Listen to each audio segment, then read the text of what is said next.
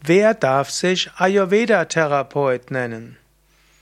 Ayurveda-Therapeut darf man sich nennen, wenn man eine Ayurveda-Therapieausbildung mitgemacht hat oder wenn man lang genug als Ayurveda-Behandler irgendwo gewirkt hat und dann von dem Institut den Titel Ayurveda-Therapeut verliehen bekommen hat. Das, der Ausdruck Therapeut stammt ja aus dem Griechischen und bedeutet einfach kümmern. Ein Ayurved, ein Therapeut ist jemand, der sich um einen Menschen in besonderem Maße kümmert. So gibt es zum Beispiel Klangtherapeuten, die helfen, dass Menschen mit der richtigen Klänge bekommen, die ihnen gut tun.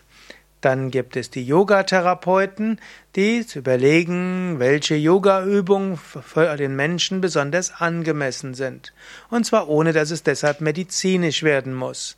Man kann eben schauen, der Mensch hat äh, bestimmte Besonderheiten, einen besonderen Körper, hat besondere Neigung zu besonderen Erkrankungen.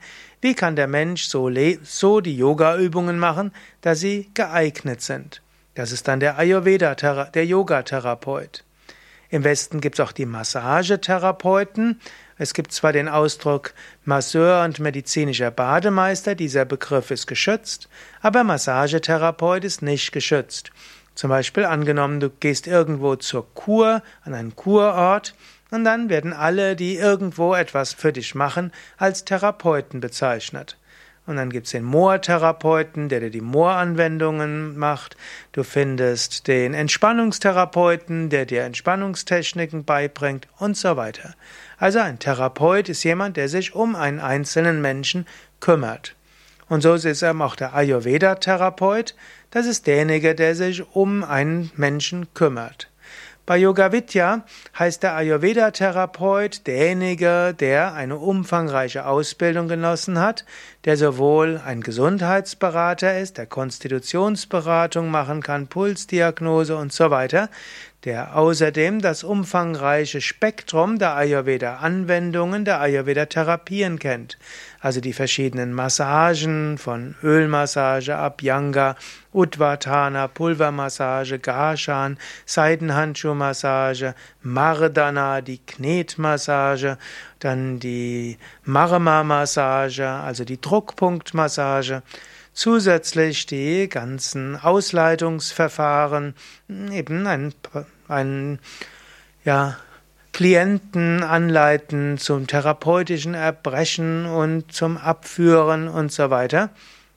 Etwas, was wir bei Yoga Vidya nicht machen, ist äh, Blut abnehmen, also der Aderlass, der wird bei uns nicht praktiziert, aber hm, stattdessen kann man ja auch Blutegel ansetzen, was bei uns in der Therapieabteilung auch gemacht wird, wenn es angezeigt wird, natürlich dann von einer Heilpraktikerin. In der Yoga Vidya Ayurveda Therapieabteilung haben wir ja auch zwei Heilpraktikerinnen, die das Ganze eben auch medizinisch machen können. Aber Ayurveda Therapeut ist eben nicht nur derjenige, der therapeutisch tätig ist im Sinne von heilen, sondern jemand, der therapeutisch tätig ist im Sinne von sich kümmern und auch persönlich dem Klienten helfen kann. Ein Ayurveda-Therapeut kann eben darüber hinaus auch spezielle Anwendungen machen wie Stirnguss, Ohrenguss und verschiedenes andere. Wer darf sich also Ayurveda-Therapeut nennen?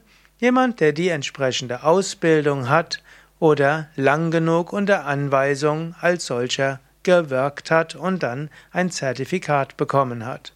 Therapeut ist tatsächlich etwas, was man sich nicht einfach so nennen darf. Es ist zwar kein vollständig geschützter Begriff, aber es ist ein, ein Begriff, der eine bestimmte Konnotation hat und so sollte man sich daran auch halten und sich nur dann Ayurveda-Therapeut nennen, wenn man eine entsprechende Ausbildung hatte.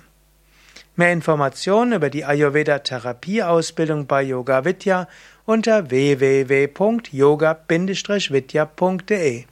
Ein paar Worte zu unserer Ayurveda Therapieausbildung.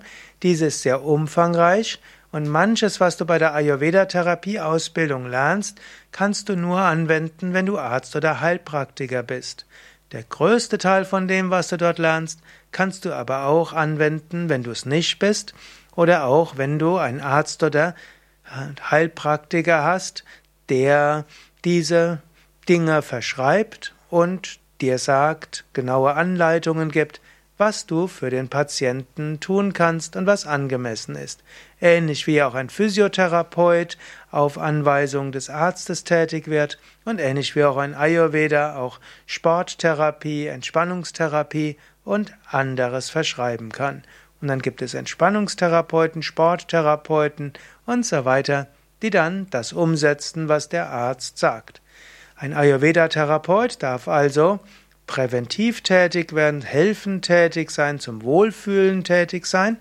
Wenn es heilend sein soll, braucht es entweder Arzt oder Heilpraktiker, der die Therapien selbst macht oder sie eben verschreibt.